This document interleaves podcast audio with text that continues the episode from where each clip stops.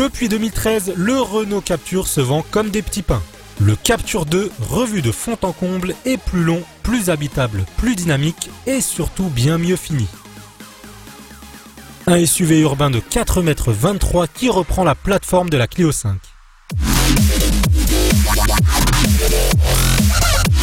Plus galbé, plus large et aussi plus moderne, le crossover citadin affiche un gabarit plus imposant et mieux assis sur la route. À l'intérieur, fini la présentation low cost de son prédécesseur, le Capture 2 n'a dorénavant plus à rougir de certains modèles premium.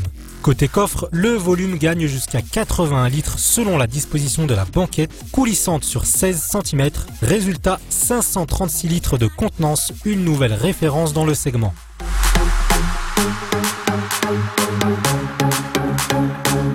Très bien équipé dès le premier niveau de finition en équipement d'agrément comme de sécurité, le Capture peut même proposer une conduite semi-autonome.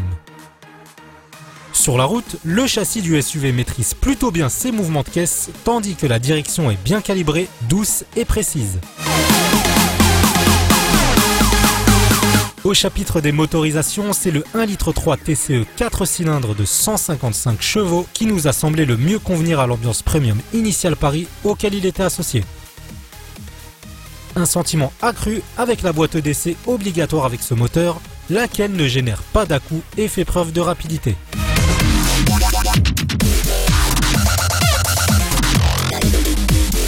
Le nouveau Capture n'a pas encore livré totalement sa grille tarifaire, mais on sait déjà que le premier prix a été fixé à 18 600 euros pour l'entrée de gamme essence représentée par le 3 cylindres 1 litre TCE de 100 chevaux.